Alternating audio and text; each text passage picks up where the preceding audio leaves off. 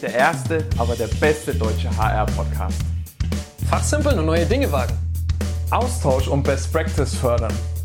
Ins Personal muss mehr investiert werden. Wie sieht die Zukunft von HR aus? Willkommen zum Teil 2 der Folge mit Markus Geiger zum Thema Agilität. Bei der letzten Folge sind wir etwas stehen geblieben, beziehungsweise würde ich jetzt gerne die Konversation etwas weiterführen.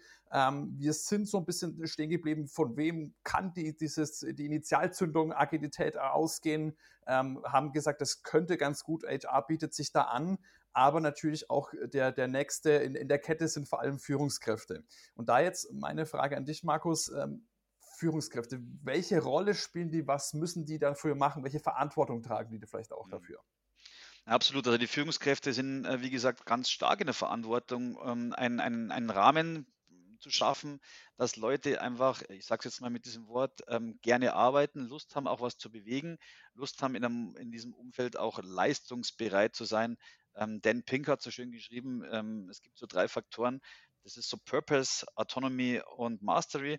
Und auf diesen äh, Stand ähm, ist es so, dass man über diese Aggregate relativ gut ähm, Motivation erzeugen kann. Also sprich, ähm, dieses ganz alte klassische Modell ähm, der, des Industriezeitalters, ja, Hauptsache gut Zeug und dann performen die Leute schon, ist ja schon lang vorbei, sondern wir brauchen ja eine Sinnhaftigkeit. Und das, das weißt ja du, Dominik, oder auch du, Manuel, ähm, wenn du permanent Aufgaben bewältigen solltest, die für dich irgendwo keinen Zweck haben oder die für dich keine Sinnhaftigkeit haben, dann wirst du das nicht mit Herzblut machen. Und ich glaube, die Führungskraft hat ganz starken Anteil zu erkennen, sind die Leute, die jetzt bei mir gerade sind, die richtigen für die Tätigkeiten und bin ich auch offen, mit denen zu reden und zu sagen, du, vielleicht ist links und rechts in der Abteilung ähm, eine Stelle, die für dich besser passen würde.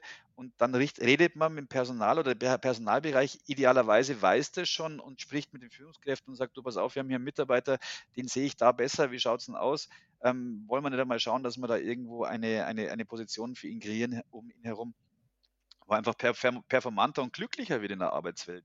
Und da ist die Führungskräfte Thematik auch wieder die, weg vom Ich, Ich, Ich zum Wir und auch ähm, zulassen. Also ich glaube, dass das ganz stark mit Zulassen was zu tun hat, dass Leute sich verändern wollen und auch können und weg von diesem Fürstentum denken, weil das macht mich wahnsinnig. Also dieses Ich, dieses, das ist so wie diese Möwen bei Nemo. Ich, ich, ich, ich. Also ähm, das ist das Schlimmste, was passieren kann, wenn ich immer ich, ich, ich sage, ist, dass der Mitarbeiter sagt, ja, dann mache ich jetzt auch ich und dann sind wir im Separation-Prozess. Und dann frage ich ihn aber auch nicht mal, warum er dann das Unternehmen verlässt, weil, ähm, gut bayerisch gesagt, äh, wenn er gehen will, dann soll man gehen lassen. Ja, also ähm, ich glaube, die Führungskräfte müssen näher dran sein, müssen zuhören und wir reden hier immer von Open Door Policy. Ähm, aber wenn man dann irgendwie ins Gespräch gehen will mit Führungskräften, dann, ja, du gerade schlecht oder jetzt muss ich mal und ähm, zuhören, kommunizieren, reden, ähm, Leute in Funktionen einsetzen, wo sie wirklich was bewegen können und einfach so ähm, wie soll ich sagen, weg von dem ganz klassischen, ich will meine Ziele mit meinem Team erreichen, damit ich meinen Bonus kriege, sondern du erreichst Ziele als Vorgesetzter dann, wenn ein Team dich begleiten möchte auf dem Weg. Und wenn du gegen das Team arbeitest, werden sie dir ähm, eher das Leben schwer machen. Dann bist du an einer Position angelangt, wo, glaube ich, auch die Führungskraft keinen Bock mehr in die Arbeit zu gehen. Und das habe ich leider Gottes schon öfter erlebt, auch im Unternehmen. Oder wenn ich Kurse gebe bei der IHK und Personaler vor mir sitzen, die sagen, Markus, unsere Vorgesetzten sind total schlimm muss ich aber auch wieder sagen, lieber HR, dann redet mit denen und dann ähm, muss man da auch dezidiert einfach vielleicht die Leute an der Hand nehmen, weil sie es vielleicht auch gar nicht können oder nicht anders wissen und sie da in der Personal- oder in, im, im Leadership Development Bereich einfach auch weiterentwickeln und das auch ernst nehmen, dass eine Führungskraft vielleicht auch erstmal gar nicht anders kann. Ähm, aber die Führungskräfte sind sicherlich die Transformatoren der Kultur, die ganz entscheidend sind, um sie mitzunehmen. Und da ist HR schon auch gefragt, einfach da immer wieder ähm, zu den Führungskräften zu gehen und zu sagen, was braucht ihr? Was braucht ihr, um besser zu werden? Was braucht ihr, ähm, um die Leute besser, nicht führen ist ein falsches Wort, sondern begleiten zu können, dass sie besser werden. Und da ist dieses Bindeglied HR elementar, meiner Meinung nach, für People Development, für Leadership Development, für die Personalentwicklung als Gesamtes gesehen. Und ähm, so ein einheitliches Leadership-Programm über alle Leute drüber sausen zu lassen, ähm, die dann immer die vier Phasen oder die vier Nachrichten der Kommunikation lernen, ist vielleicht nicht der richtige Ansatz. Also man muss da schon dezidiert schauen. Ja. Würde ich auch zustimmen, könnte mir auch vorstellen, dass das der einen oder anderen äh, Führungskraft vielleicht schwieriger fällt, diesen, diese, diesen Prozess äh, zum agilen Mindset und agilen Arbeiten äh, zu übergehen als einer anderen ähm, Person.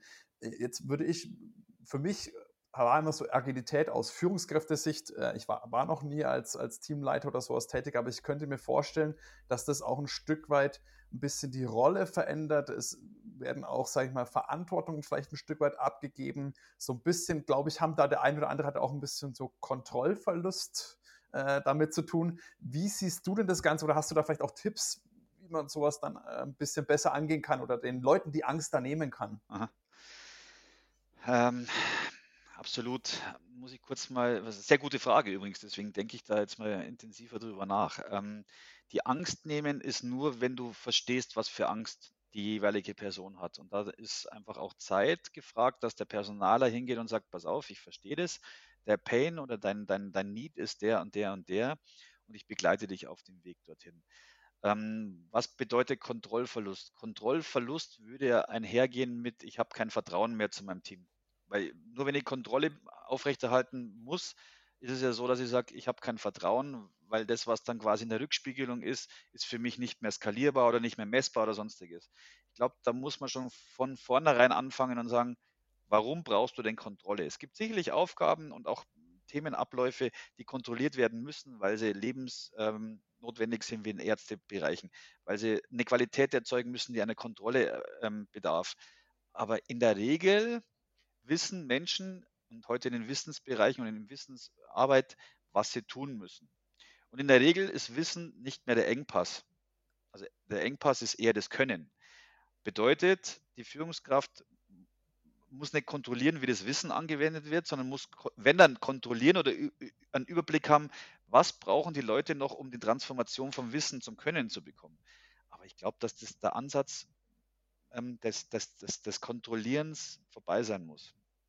Weil sobald du kontrolliert wirst, hast du das Gefühl, ich mache irgendwas verkehrt. Und ich glaube, in den jetzigen Zeiten, ähm, vor allem wenn man sich jetzt die heutigen Zeiten anschaut, muss es erlaubt sein, Fehler zu machen. Ja, man muss rückspiegeln, ähm, was macht man aus dem Fehler.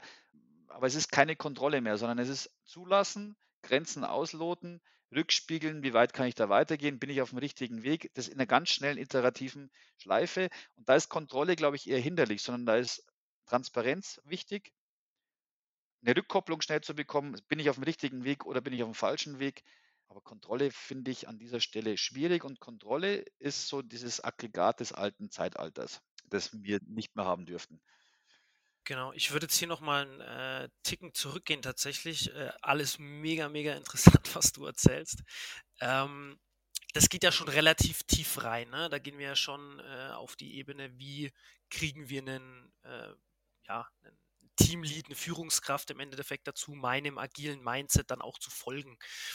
Wie würdest du denn, wenn man es jetzt so auf einen, den ersten Schritt runterbricht, äh, würdest du sagen, man sollte in der HR bei sich in der Abteilung anfangen, diese Agilität zu leben und dann versuchen, mit dieser gelebten Agilität, das quasi so nach dem schaut, bei uns funktioniert es auch, nach der Methodik oder nach der Strategie nach außen mhm. zu tragen oder eben diese Schnittstellenfunktion ein ähm, bisschen mehr noch in den Fokus rücken und sagen, hey, wir machen das zusammen. Weißt du, was ich meine? Also wie ich kriegt weiß, man meinst, so, eine, so eine Agilität ins, ins komplette Unternehmen? Bin ich ganz bei dir. Ich glaube, das ist ein, man muss das so, wichtig wäre ein, ein, ein, ein zweigleisiger Ansatz. Also was haben Unternehmen, und du weißt es sicherlich, Manuel, aus dem IT-Bereich oder aus anderen Bereichen früher mal gemacht, wenn sie irgendwelche Themen ähm, wie Agilität oder Labs angestoßen haben, haben dann in Berlin irgendwo im Startup Valley ähm, irgendwelche Büros angemietet, haben äh, agile sozusagen Labs gebildet und haben dann versucht, das Ganze zu skalieren im Unternehmen dann, also wieder zurück ähm, ins Unternehmen und dann skaliert man das in den, in den restlichen Mutterkonzern rein, also so wie eine, wie eine Zellverpflanzung. Ähm, das glaube ich ist falsch. Also meiner Meinung nach, wenn du sowas machst und eine, eine kulturelle und ein, eine, eine Veränderung des Mindsets und auch der Methoden, die ja da auch noch dazugehören, ähm, haben willst, dann muss das für jeden sichtbar sein und wahrnehmbar sein. Idealerweise stellst, sage ich mal so ganz proklamaristisch, eine knallrote Hütte mitten auf das Werksgelände, schreibst rein, komm rein, schaut euch an, was wir hier tun, machst das Ganze transparent, um einfach das erlebbar zu machen. Ähm, das ist mal das eine, dass man sagt, wir zünden unsere Schnittstellen an, wir schauen, wie wir, wie wir damit gemeinsam umgehen und wir verhalten uns nicht so, ähm, wir sind hier die Vordenker und das, was wir vorgedacht haben, müsst ihr dann eh umsetzen, weil das kommt nämlich dann so an in den Fachbereichen. Ja, ja, ja genau, ja. Sondern du musst sie partizipieren lassen an der Entwicklung. Ähm, aber ja, auch der HR-Bereich muss erstmal in sich selber sich transformieren. Und ähm, ich glaube, dass das in einem kleineren Unternehmen, sagen wir mal so ein 50-Mann-Unternehmen, relativ schnell umgesetzt ist. Jetzt nehmen wir mal so einen Konzern wie die BMW oder andere Großkonzerne. Da geht es natürlich äh, nicht in dieser Größenordnung und da schaust eher, dass dann eher sagst, okay, wir versuchen eine Community im HR zu bilden von Leuten, die Lust haben, da was zu verändern. Und ähm, dann kann ich dir auch so aus der Erfahrung sagen, es hat nicht jeder Lust, was zu verändern in der Geschwindigkeit im HR. Und, ja, ja, absolut, klar. Und, und, den größten Fehler, den du, glaube ich, machen kannst, so als Unternehmen, und das ist, da bin ich ein Befürworter, ist zu sagen, wir haben früher euch, also früher war euch schlecht, jetzt müssen wir euch besser machen.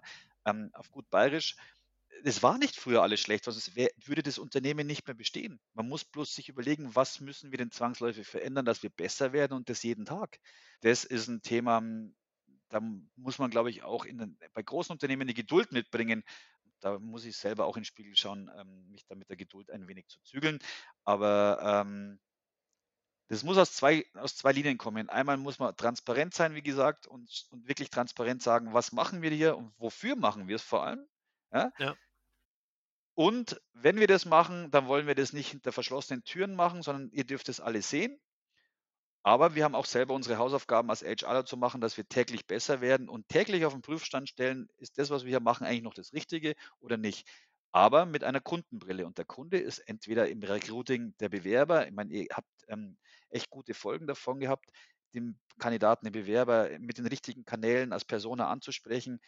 Ähm, das ist mal der eine Prozess von der Hiring-Phase her, wenn es ein bindest, im, im, richtig im, im Onboarding-Prozess zu begrüßen, ein richtiges Unternehmen einzugliedern, da auch wieder eine Kundenbrille aufzusetzen. Das, um das geht es bei Agilität ja auch, den Kunden in den Mittelpunkt zu stellen. Und du weißt es, Manuel, in der IT äh, kriegst du die Releases, die Anforderungen vom Kunden.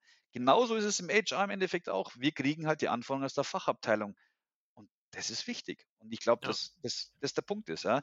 ähm, wenn es jetzt so ein bisschen länger gedauert hat. Ja. ja, ja, auf jeden Fall. Nee, da, äh, dieses Transparenz-Thema finde ich, find ich ganz, ganz wichtig. Also äh, ich würde das auch so, also ich, ich glaube, das ist der, der sinnvollste Ansatz, dass man sagt, hey, wir sind selber noch nicht agil, verstehen wir auch, wissen wir, wir haben Hausaufgaben, lass uns das zusammen machen äh, und wir zeigen euch, wie wir es machen und dann könnt ihr vielleicht auch ein Stück weit von uns lernen da sind wir in äh, Probleme reingerannt und gegen Mauern gestoßen und so.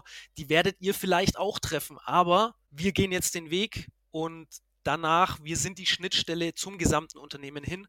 Und dann können wir euch auch dabei helfen. Dafür sind wir ja auch in der Personalabteilung am Ende des Tages da. Wir sind die Schnittstelle. Wir gehen in alle Abteilungen rein. Wir sind in allen drinnen, auf Mitarbeiter, auf Führungsebene und können euch da einfach dann auch ein Stück weit unterstützen. Und diese Transparenz ist, glaube ich, ganz, ganz wichtig, die du da angesprochen hast. Ich glaube, so kann man das auch von Null auf dann im Endeffekt mal anstoßen. Und ich glaube eben, dass die HR, dass die Personalabteilung da prädestiniert ist, sowas anzustoßen, sowas ähm, ja, loszulassen aufs Unternehmen, diese gefährliche Agilität. die, diese schlimme Agilität. Ja. Diese schlimme, ja, schlimme gefährliche wie, wie, wie Agilität. Sagst, also es fängt im Endeffekt alles ähm, in, den, in den Werten an. Und das ist genau das, wo, ich, wo man sich wieder den, den Kreis schlagen kann. Also was geht's? Also Agilität ist am Schluss raus irgendwann mal Methodiken, die zur Anwendung gebracht werden, wie Design Thinking, wie Lean Startup, wie Business Model Generation und die bekanntesten wohl so Scrum und Kanban, ähm, hat auch alles eine Daseinsberechtigung. Ähm, aber wenn das Mindset fehlt, also das Being Agile im Kopf, also dieses wir wollen was verändern, wir begrüßen die Veränderung und wir haben jetzt ähm, nicht den Block im Kopf von wegen, oh, jetzt will der Kunde, also meine Fachabteilung schon wieder irgendwas Neues. Ja, um das geht es im Job. Also ähm, wenn ihr als Dienstleister euren Kunden nicht richtig bedient, dann macht er das vielleicht einmal mit, beim zweiten Mal ist er weg. Ja? Und das müssen halt auch Unternehmen lernen, dass, ähm, dass sie irgendwann austauschbar werden und ähm, dem Kunden zuhören müssen. Und der Kunde ist im HR halt mal die Fachabteilung, der Bewerber, der Mitarbeiter, das ganze Unternehmen. Und ähm, das ist elementar. Ja, ja absolut. Und äh, sicherlich, man sitzt im selben Boot. Man sitzt in derselben unter, im selben Unternehmen und man will ja auch dasselbe. Das wird ja auch teilweise dann äh, schnell vergessen, äh, wenn die Abteilung wiederkommt und ich will und hier und da. Ähm, da kommt man sich dann ganz schnell auch blöd vor, ja, wenn, wenn man nur die ganze Zeit hört, ich will, ich will, ich will. Am Ende des Tages sitzt man in derselben Unternehmung drin und man will dasselbe. Ja. Genau. Und wenn man da und wenn man da dann zusammen den Weg findet, ist es, glaube ich, birgt es auch ganz, ganz viele Chancen, insbesondere eben für die HR. Wenn die mal agil, so richtig agil ist, in einem eh schon agilen Umfeld, also wenn dieses Mindset dann quasi auf das Umfeld trifft, dann äh, ergeben sich da wahnsinnige Potenziale und Chancen, insbesondere weil dieses Feld Personal eben so unglaublich agil von sich aus schon ist. Jetzt muss eben diese, dieses Mindset noch mit rein und eben ein paar Methoden, vielleicht hier und da auch nicht schlecht, wie du sagst, es hat alles seine Daseinsberechtigung, ist auch nicht, hast du auch vorhin gesagt, ist nicht überall anwendbar. Ich glaube, in der HR ist es prädestiniert angewendet zu werden und birgt dadurch auch einfach massive Chancen, Möglichkeiten, nicht nur in der HR was zu verändern, also in der Abteilung, sondern bei den Führungskräften, bei den Mitarbeitern und am Ende des Tages im kompletten Unternehmen. Und da finde ich das Thema Agilität in der HR äh, wahnsinnig wichtig und kann wahnsinnig viel bewegen. Absolut, bin ich also hundertprozentig bei dir. Jetzt habe ich noch mal eine Frage und zwar hast du das vorhin mal so gesagt, Markus, und ich möchte das noch mal herausgreifen, äh, weil ich glaube, das ist eine Frage, die sich ganz viele stellen, wenn es ums Thema Agilität und gerade wenn ich das noch nicht wirklich so etabliert oder es in meinem Unternehmen noch nicht wirklich agil ist. Ähm, muss man alles verändern bei Agilität? Muss man alles bisherige über Bord werfen? Ich glaube, das ist, wie gesagt, ein ganz, ganz wichtiger Punkt. Du hast es äh, in dem Nebensatz mal so fallen lassen. Das würde ich jetzt aber gerne nochmal kurz aufgreifen. Bitte nochmal die Frage nochmal an dich stellen. Muss dann wirklich alles verändert werden? Äh, muss man alles über Bord schmeißen und alles umkrempeln? Nee, muss man nicht. Also das ist genau das, was ich in dem Nebensatz gesagt habe. Man muss sich mal hinterfragen, welche Themen gut gelaufen sind und ähm, dahin geführt haben, warum das Unternehmen jetzt da ist. Da hat man viele Sachen richtig gemacht, die man vielleicht mal prozessual auf den Prüfstand stellen kann. Ähm, vielleicht das eine oder andere noch im, im KVP-Prozess, also mit dem Continuing Verbesserungsprozess sich anschauen kann, man vielleicht in der Produktion Lean Production noch drin hat. Ähm, aber man muss nicht alles auf den Prüfstand stellen. Ich glaube, was man als allererstes mal tun kann als Unternehmen, ist, sich mal zu beschäftigen, welche Werte lebe ich denn im Unternehmen? Ähm, und da fange ich an. Man muss nicht die ganze Unternehmung in Frage stellen und alles auf Agilität drehen. Ich glaube, das wäre das Schlimmste, was du machen kannst, weil da wirst du wahnsinnigen Schiffbruch erleiden, weil die Leute ähm, zuerst mal gar nicht verstehen, warum das alles hier passiert, sondern musst den Leuten mal transparent schaffen und sagen, so, wir haben super gearbeitet bis dahin, die, die, die, die Bereiche sind Betriebsprozesse, lassen wir so. Das ist auch gut so. Ja? Die und die und die Bereiche sollten wir uns mal anschauen, weil da haben wir den Kunden aus den Augen verloren der uns täglich unser Geld übrigens zahlt. Und da sollte man mal schauen, was braucht er? Wie werden wir hier besser? Und ähm, ich fand es so schön, das Agile Manifest, ähm, und, und, der Manuel kennt es sicherlich, also das Agile Manifest, wo halt einfach auch ganz klar drin steht, ähm, Individuen, Interaktionen vor Prozesse. Also ich, meine, ich brauche das jetzt nicht alles erzählen, aber wenn einer mal Lust hat, soll sich das mal anschauen. Das sind vier Werte und zwölf Prinzipien, die eigentlich relativ viel aussagen, was Agilität ist. Ja? Und da ist noch gar keine Methodik dahinter. Und dies einfach mal zu überprüfen. Bin ich kundennah? Habe ich die richtigen Leute am richtigen Punkt? Liefere ich häufig oder halte ich Lieferungen zurück? Ist mein Prozess einfach oder habe ich mich in prozessualen Themen verstrickt? Und, und, und, und, und. Und da, wo ich erkenne, Mensch, ich bin so weit von meinen Prozessen, von dem wirklichen Kundennutzen weg, sollte ich mal mich hinterfragen, ob ich da vielleicht ein bisschen was verändern sollte. Und wenn ich was verändere, ist es im Endeffekt Agilität, weil ich tue was in Richtung des Kunden und verändere mich dahin, dass der Kunde mich wieder hört oder andersrum ich den Kunden höre und ähm, einen Prozess immer wieder auf den Prüfstand stelle. So, und einen Prozess auf den Prüfstand stellen oder iterativ Themen immer wieder neu angehen, das ist im Endeffekt der Inhalt von agilen Methoden.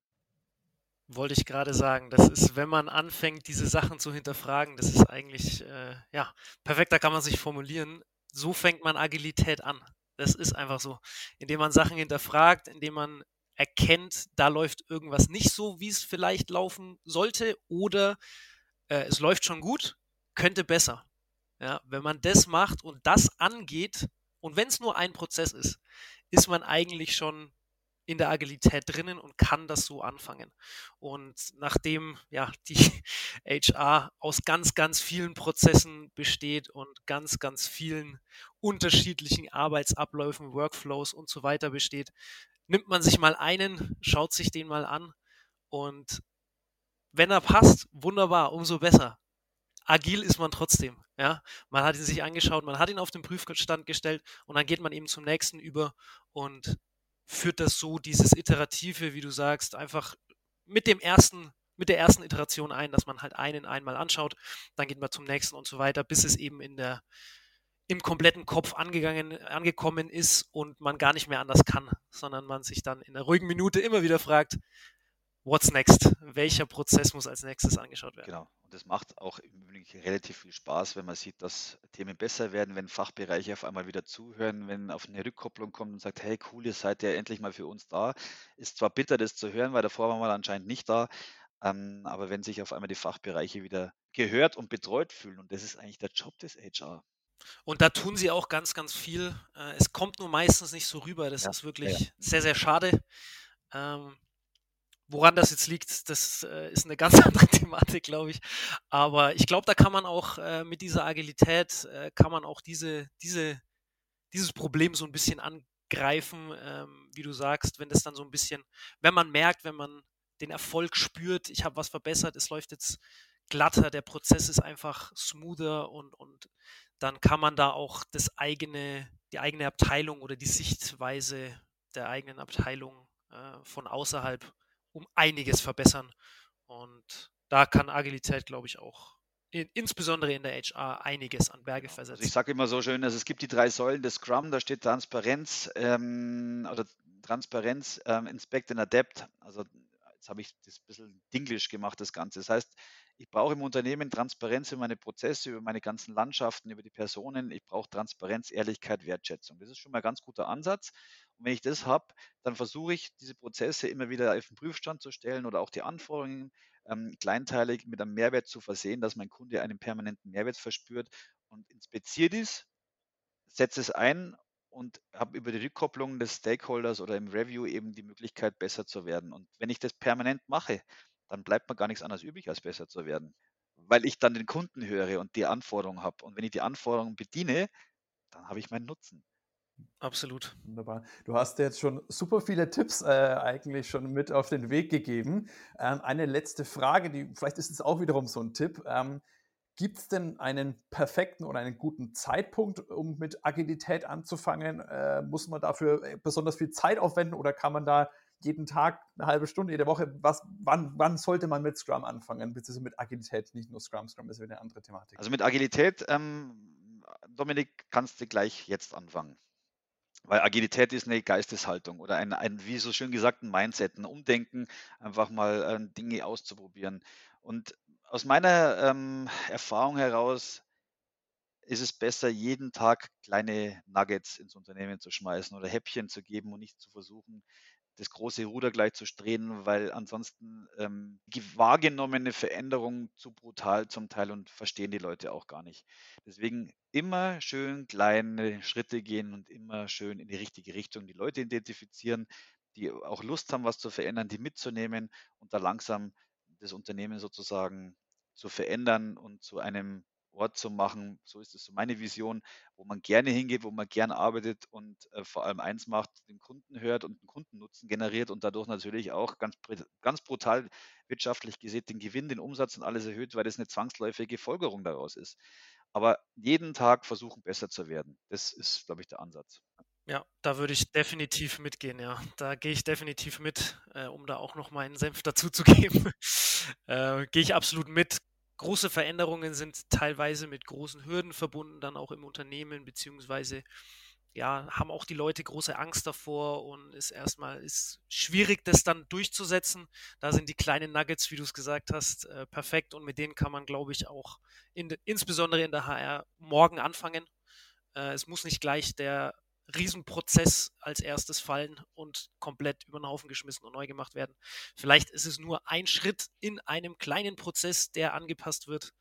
Und dann hangelt man sich voran, macht das Ganze dann noch transparent, dass man auch in anderen Abteilungen, dass es da auch ankommt, hier wurde was verändert und schaut euch an, jetzt sind wir da nochmal ein Stückchen äh, vereinfacht der Prozess oder funktioniert glatter, da ist eine Hürde abgebaut.